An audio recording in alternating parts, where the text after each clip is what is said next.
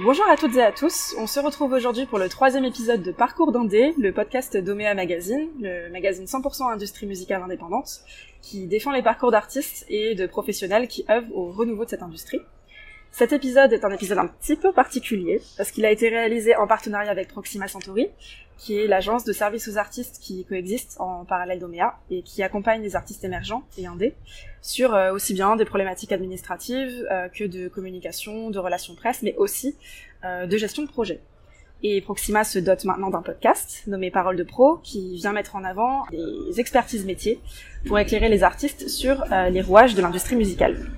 Et à l'heure où nous enregistrons ce podcast, nous sommes au MGO Barbara dans le cadre des Girafes, un événement qui rassemble des professionnels autour d'ateliers, conférences et tables rondes pour présenter aux artistes et aussi aux pros les enjeux et dispositifs d'accompagnement de l'industrie musicale. Pour ce troisième épisode, nous sommes aujourd'hui avec Amélie Duvernois, éditrice musicale chez Les Cousines, une société qui administre des catalogues de divers labels et artistes et qui vient animer une table ronde sur les contrats de la musique et les droits d'auteur. Bonjour Amélie. Mais bonjour Chloé. Euh, donc alors en général, euh, quand on entend le mot édition, on pense surtout à l'édition littéraire, euh, mais l'édition existe aussi dans la musique et c'est même l'un des piliers de cette industrie, sauf que c'est très peu connu. Donc est-ce que tu peux expliquer aux personnes qui nous écoutent ce qu'est l'édition musicale? Bah écoute euh, Chloé, je te remercie d'avoir formulé la question comme ça, parce qu'effectivement, euh, l'édition littéraire, bah oui, ça c'est un terme que le grand public euh, connaît, hein, éditeur, c'est éditeur littéraire.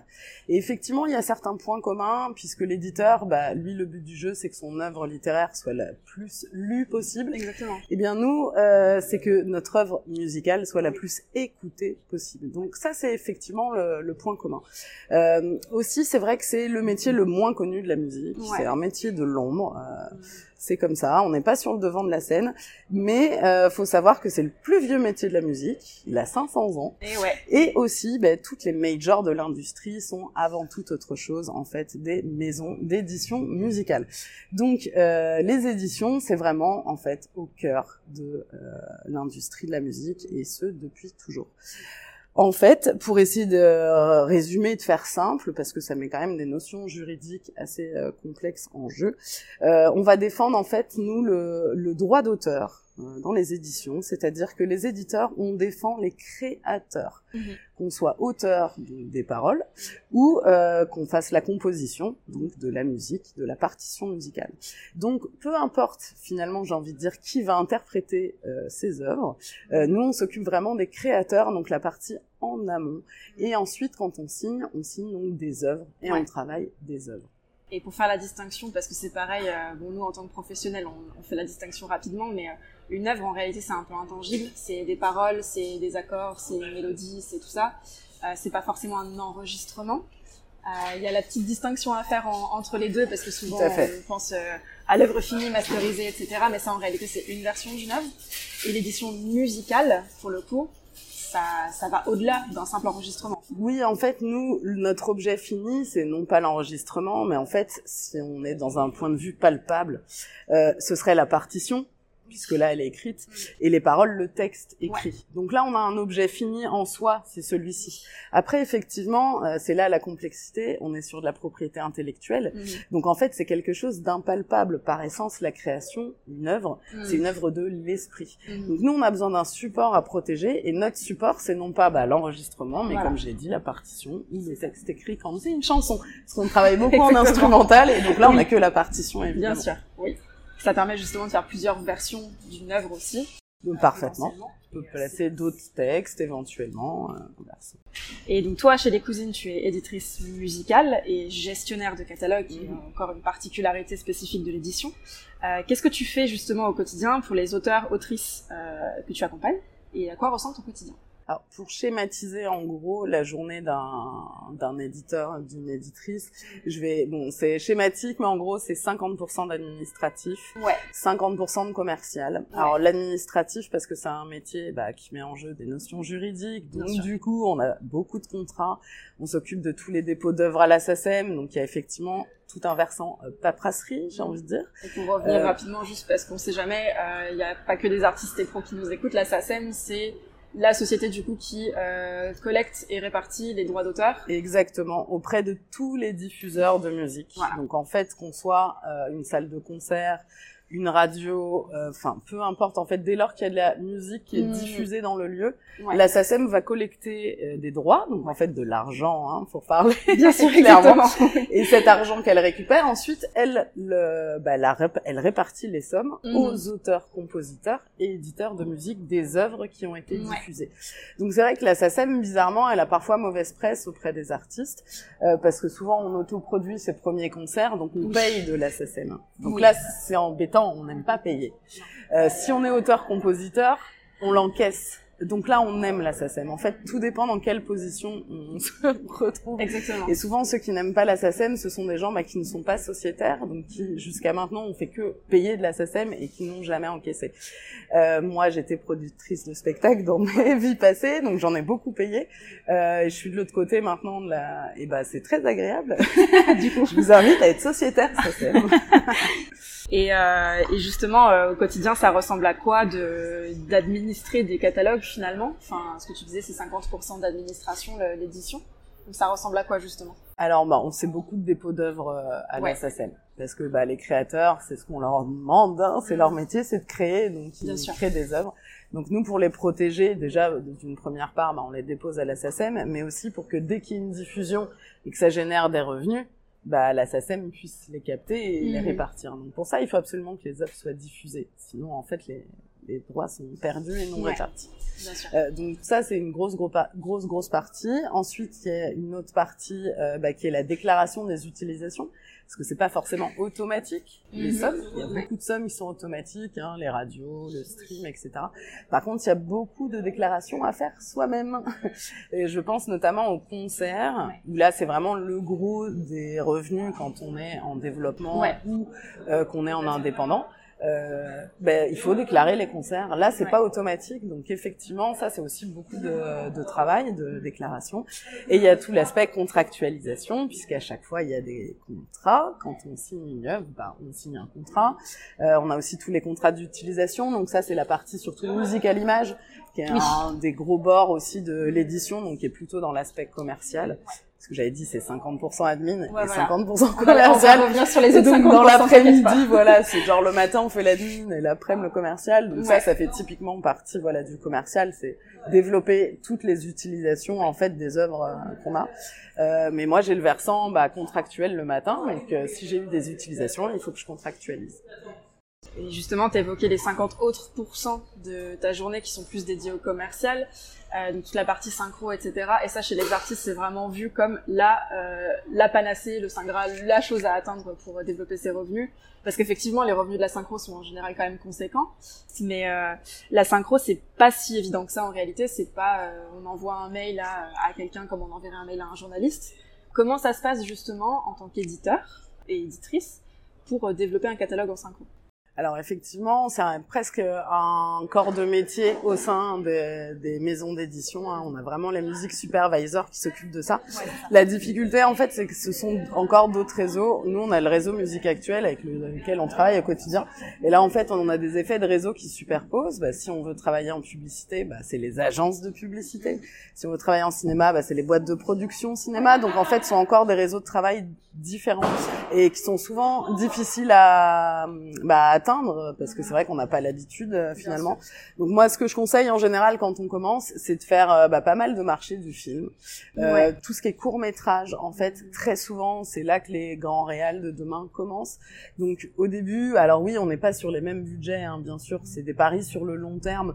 Parce que de toute façon, aux éditions, le temps est très long. Le temps est très long. Le temps est très long. Euh, c'est faut être très patient. C'est vraiment des, une vision de l'industrie vraiment ouais, sur le long terme, alors qu'aujourd'hui tout va très vite et se consomme tout, va, tout va très vite. On a cette impression à cause du digital, j'ai envie de dire, et à cause des plateformes de streaming, euh, où c'est vrai qu'on peut faire euh, très vite du stream, et encore, même ça, des fois, c'est pas toujours le cas. En réalité, le temps est long dans l'industrie, donc c'est... Euh, mm, c'est ça dépend. de- Moi, je pensais même, tu vois, dans la logique de partenaire, c'est-à-dire qu'un artiste qui travaille avec un tourneur ou avec un manager, il n'aura pas de difficulté au bout de six mois, s'il le souhaite, Oui. à partir. Je vois ce que tu veux dire. L'édition, il y a aussi ce temps-là, au-delà du Ouais. temps de perception, de c'est Oui. lent, etc. Mais il y a aussi le fait que quand tu travailles avec un éditeur, tu travailles dans la durée, c'est du développement Ouais, de carrière. ouais, bien sûr. Quand on signe des œuvres, on les signe pour la durée du droit d'auteur. Exactement. Donc en fait, nous on va travailler des répertoires jusque 70 ans après la mort du dernier auteur. Ce qui fait que quand même on survit aux auteurs-compositeurs. Donc nous demain, enfin, on travaillera avec leurs héritiers, Ouais. leurs enfants, etc. Donc on n'est pas du tout non plus sur. C'est pour ça que je vous parlais de temporalité, c'est qu'on n'est pas du tout sur les mêmes liens. Euh, dans l'industrie et c'est pour ça que moi je trouve qu'aux éditions le lien de confiance il est mais vraiment primordial l'humain moi je le place vraiment au centre de la relation entre un éditeur et son ayant droit enfin je dis pas qu'il faut qu'on soit amis ou Non, non, non, non, mais c'est vrai Mais que c'est beaucoup vraiment voient très, très mode, le rapport avec un éditeur comme un rapport à l'argent. Finalement, il y a une source potentielle de revenus, sauf qu'en réalité, c'est vrai que c'est c'est plus un lien de confiance qui va sur une temporalité plus longue, en tout cas que le label même parfois, parce que les contrats sont pas les mêmes. Euh, et effectivement, euh, c'est Oui, puis c'est ce Il y a du développement de nous, carrière on dans a, du coup, on a une vision aussi quand on développe euh, une œuvre ou un ensemble d'œuvres. Du coup, on a une vision aussi à long terme, c'est-à-dire qu'un un jour, bah, on sera plus dans l'actualité. On- Le disque sera sorti, la tournée aura eu lieu. Qu'est-ce qu'on continue de faire? Pour exploiter les œuvres Nous, on doit les exploiter. C'est notre obligation en tant qu'éditeur. On doit les exploiter pour toute la durée du droit. Euh, ce qui fait que bah, un bac catalogue, c'est comme ça que ça s'appelle, hein, ouais, quand dans les œuvres sont reléguées, en gros, elles sont sorties de leur actualité. ouais. Mais nous, faut qu'on les travaille. Donc, on continue de vendre des partitions, on vend des paroles, euh, on va chercher, je sais pas, des utilisations secondaires, des sonneries de téléphone. Hmm. On va travailler, oui, la musique à l'image. Pourquoi pas faire des films institutionnels, corporate. Bon, tout ça, en fait, c'est pour ça que je dis, on s'inscrit vraiment dans le temps et on est des partenaires, souvent en début de carrière aussi. Ouais. Euh, bah parce qu'on on a une vision globale et euh, à long terme, ce qui manque parfois euh, sur les autres corps de métier. C'est ça. Sur en tout cas, euh, particulièrement les métiers du digital ou même les relations presse, je pense aussi, c'est vrai que la temporalité est beaucoup plus courte et s'arrête en général à une date finie. Donc, donc effectivement. Chez les cousines, euh, donc vous travaillez plusieurs catalogues en réalité. Euh, Est-ce que vous avez décidé de travailler sur un type d'artiste ou en tout cas un type de, catalogue, un type un genre musical par exemple? Euh, Et si oui, pour quelle raison? Et même si non, pour quelle raison? Euh, alors nous, ce qu'on a fait chez les cousines, euh, c'est qu'on a décidé de, alors, un peu par la force des choses, en fait, je dis décider, mais ça s'est un peu imposé naturellement à nous. Euh, on signe que des indés. Ouais, ok. Et tous, ils ont une double casquette, c'est-à-dire qu'ils sont à la fois éditeurs et à la fois autre chose. Ok, ouais. Alors pour certains, ils sont managers, puis ils Ouais. ont monté leur maison d'édition. Et pour beaucoup, en fait, ce sont des labels et producteurs phonographiques Ouais. qui ont monté en même temps leur maison d'édition. Alors parce qu'ils font, bah, ils perdent de l'argent sur euh, la production de phonogrammes. Et du coup, bah, entre guillemets, pour éponger les pertes, euh, bah, ils ont monté les maisons, la maison d'édition qui va avec. Ce qui est le modèle, il faut le dire maintenant, quand même le plus courant finalement des maisons d'édition. La plupart sont également euh, productrices et labels. Surtout dans le monde de l'indépendance, j'ai envie de dire, parce que bah, à cette échelle-là, les métiers se recoupent aussi parfois. Et euh, c'est même intéressant de développer parfois l'autre volet, du coup, en plus de la production, de développer fait. Nous, des fois, bah, nos- les structures avec lesquelles on travaille investissent euh, sur la prod, sur les éditions d'une façon concomitante, et aussi ça leur permet de synchroniser les calendriers, donc Bien c'est aussi euh, intéressant forcément. Ouais. Donc euh, ça s'est fait comme ça par la force des choses. Du coup, non, on a des esthétiques assez variées. On a des donc nous on fait vraiment toute l'administratif du coup de ces maisons d'édition et elles ont gardé l'aspect commercial. Donc Ouais. nous on va faire vraiment tout leur dépôt d'œuvres, etc. Les déclarations d'utilisation et la vérification des revenus. Ouais. Donc une fois que les revenus sont là, on va les traquer, être sûr qu'ils sont bien ici, euh, que ça a bien été réparti par la SACEM et faire des réclamations évidemment s'il y a Mm. besoin. Donc nous ça c'est vraiment au quotidien et donc dans les catalogues qu'on a, ça va de euh, la techno euh, Mm. pour euh, certains catalogues à musiques urbaines.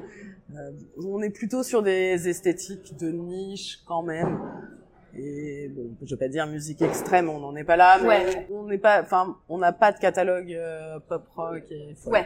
Et pour une raison particulière d'ailleurs, parce que. Euh, non, non, ça fait comme ça. Bon, c'est souvent, euh, voilà, au gré des, des rencontres et divers réseautages. Donc, on, on a des très beaux catalogues indépendants euh, qui revendiquent cette indépendance Ouais. et qui sont et qui sont aussi du coup aussi sur bah, une volonté d'indépendance Ouais. esthétique. C'est des projets souvent assez atypiques. Tu peux citer quelques noms même. hein. Oui, alors bah on a euh, Altarba dans la catégorie bah un peu abstract ou pop. Donc on est ni dans le rap pur ni, enfin voilà. Il fait beaucoup de samples, ce qui me pose beaucoup de problèmes. Ah, c'est ça, oui, c'est encore autre chose. C'est très intéressant. Donc on a Altarba sur la musique urbaine, on a Monica, on a Yugen Blackrock. Euh, ça c'est tous les artistes d'une même maison d'édition. Euh, et je pense sur le catalogue euh, techno là que j'avais en tête, euh, on a du Yann Wagner, du David Cho donc qui sont des esthétiques plus de club quand même. Bon, il y a de la programmation en smack, euh, mais on est quand même sur euh, l'univers de la nuit, on va dire. Donc c'est euh, des logiques des fois un peu particulières aussi. Euh, toi, en tant qu'éditrice, si tu devais expliquer en deux mots ce que sont les droits d'auteur et droits voisins, tu dirais quoi? Alors, en deux, c'est bien sûr. Oui, c'est assez ambitieux. non, mais en gros, bah, les droits d'auteur, c'est vraiment côté créateur. Donc, les créateurs, c'est auteur, compositeur. Ouais arrangeur et adaptateur. Ça peut arriver. Donc ça, c'est vraiment les quatre euh, corps de métier, les quatre statuts c'est ça. Euh, du droit d'auteur. Et le métier de l'industrie qui va avec, c'est l'éditeur. Donc ça, c'est droit d'auteur. Droit voisin, en fait, c'est d'autres statuts. Les droits voisins, ce sont pour les producteurs de phonogrammes, donc ceux qui produisent des enregistrements pour les interprètes, donc musiciens et chanteurs. Et peu importe les, les œuvres, là il n'y a plus de question de création hein, en fait. Donc ce sont des droits voisins des droits d'auteur. Voilà, c'est ça le nom Ils sont en fait en parallèle tous les deux et ce sont pas les mêmes euh, personnes qui touchent des droits en fait.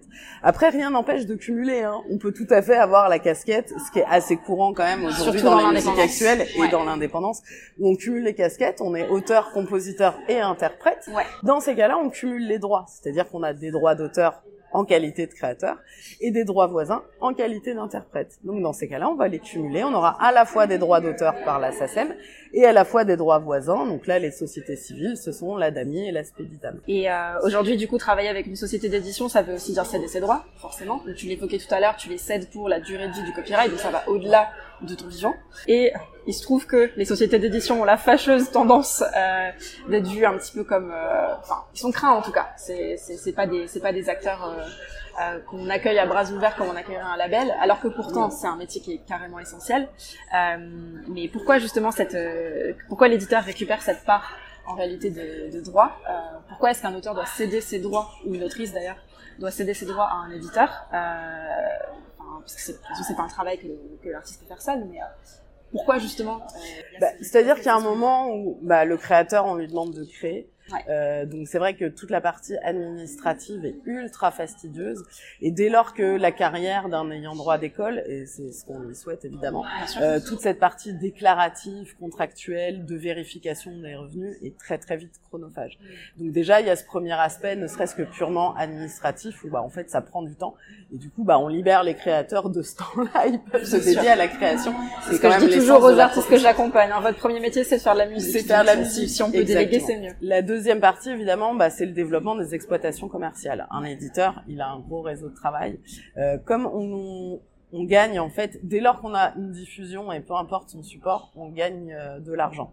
Ouais. Nous, on a un, un, intérêt, en fait, partout, hein, à 360, les éditeurs. Donc du coup, on a le réseau qui va avec. C'est-à-dire que moi, aujourd'hui, quand on a euh, des auteurs-compositeurs, on va aller leur chercher ben, un tourneur, s'il euh, y en a pas. Déjà un interprète d'abord, s'il y en a pas. Bien souvent, ils le sont eux-mêmes. Donc, on va chercher ensuite le tourneur, le label. Donc, on va faire tout un travail presque proche du manager, en fait, hein, si on veut. Les rôles se euh, recoupent vite. Hein. Exactement. Donc c'est pour ça qu'en fait, oui, on prend un pourcentage euh, effectivement euh, assez élevé. Euh, maintenant, moi, je dis souvent, bah, il vaut mieux parce qu'on prend 50%, hein, en gros pour ouais, résumer, mais il vaut mieux 50% de 1000 euros que 100% de rien du tout. Bien sûr.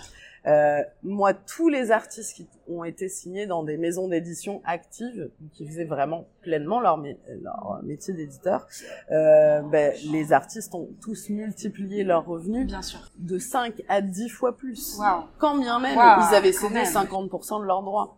Donc oui, on cède une part, mais en face, le partenaire est censé tellement bien travailler et tellement tout faire pour développer les exploitations que normalement tout le monde est censé être gagnant. Après, c'est comme dans tous les métiers, euh, il y en a qui le font mal, évidemment.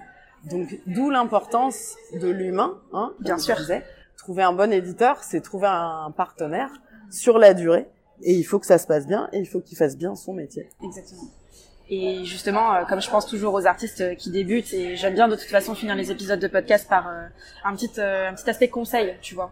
surtout que là, on est en partenariat avec Proxima Centauri, donc c'est c'est l'occasion aussi de conseiller un petit peu parce qu'il y a une grosse part de conseils chez Proxima. Qu'est-ce que tu estimes essentiel aujourd'hui pour tout artiste qui se lance pour faire les choses correctement dès le départ? Euh, bah, la formation. C'est vrai que c'est ce qui manque dans notre filière. C'est la professionnalisation. On a quand même très très peu euh, bah, de ressources, etc. Donc, euh, bah, participer à ce genre de conventions professionnelles, là, comme les girafes, euh, c'est gratuit. On assiste à plein de conférences, on rencontre euh, des gens aussi. Voilà. Donc, une formation sur le sur le terrain, se saisir des problématiques droit d'auteur et droit voisin, c'est des droits qui appartiennent aux artistes en fait.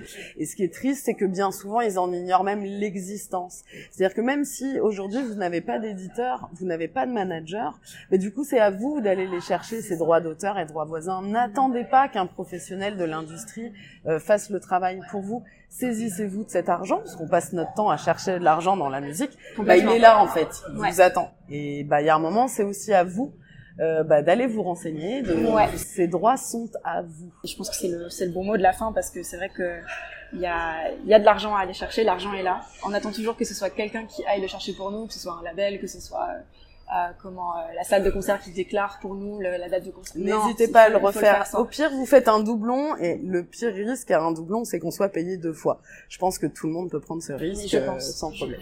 Clairement. En tout cas, merci beaucoup Amélie pour ces conseils et pour ton temps. Euh, je pense que grâce à toi, le sujet de l'édition musicale est beaucoup plus clair et ce qui est une très bonne chose et qui me tenait particulièrement à cœur parce que c'est encore une fois un sujet assez méconnu et que même moi à mon époque au moment où je me suis lancée dans, dans la musique euh, j'aurais aimé découvrir l'édition sous ce genre de format. Donc euh, ça, ça, me tient ça me tient beaucoup à cœur que de partager cette info. Donc merci à toi et merci. à tous de nous avoir suivis. On se retrouve la semaine prochaine avec euh, le dernier épisode enregistré dans le cadre des girafes et qui fera cette fois intervenir Gwendolyn du projet The Green Room ainsi que Maxime du projet BMA Impact pour parler de la question écologique au sein des démarches culturelles. À la semaine prochaine!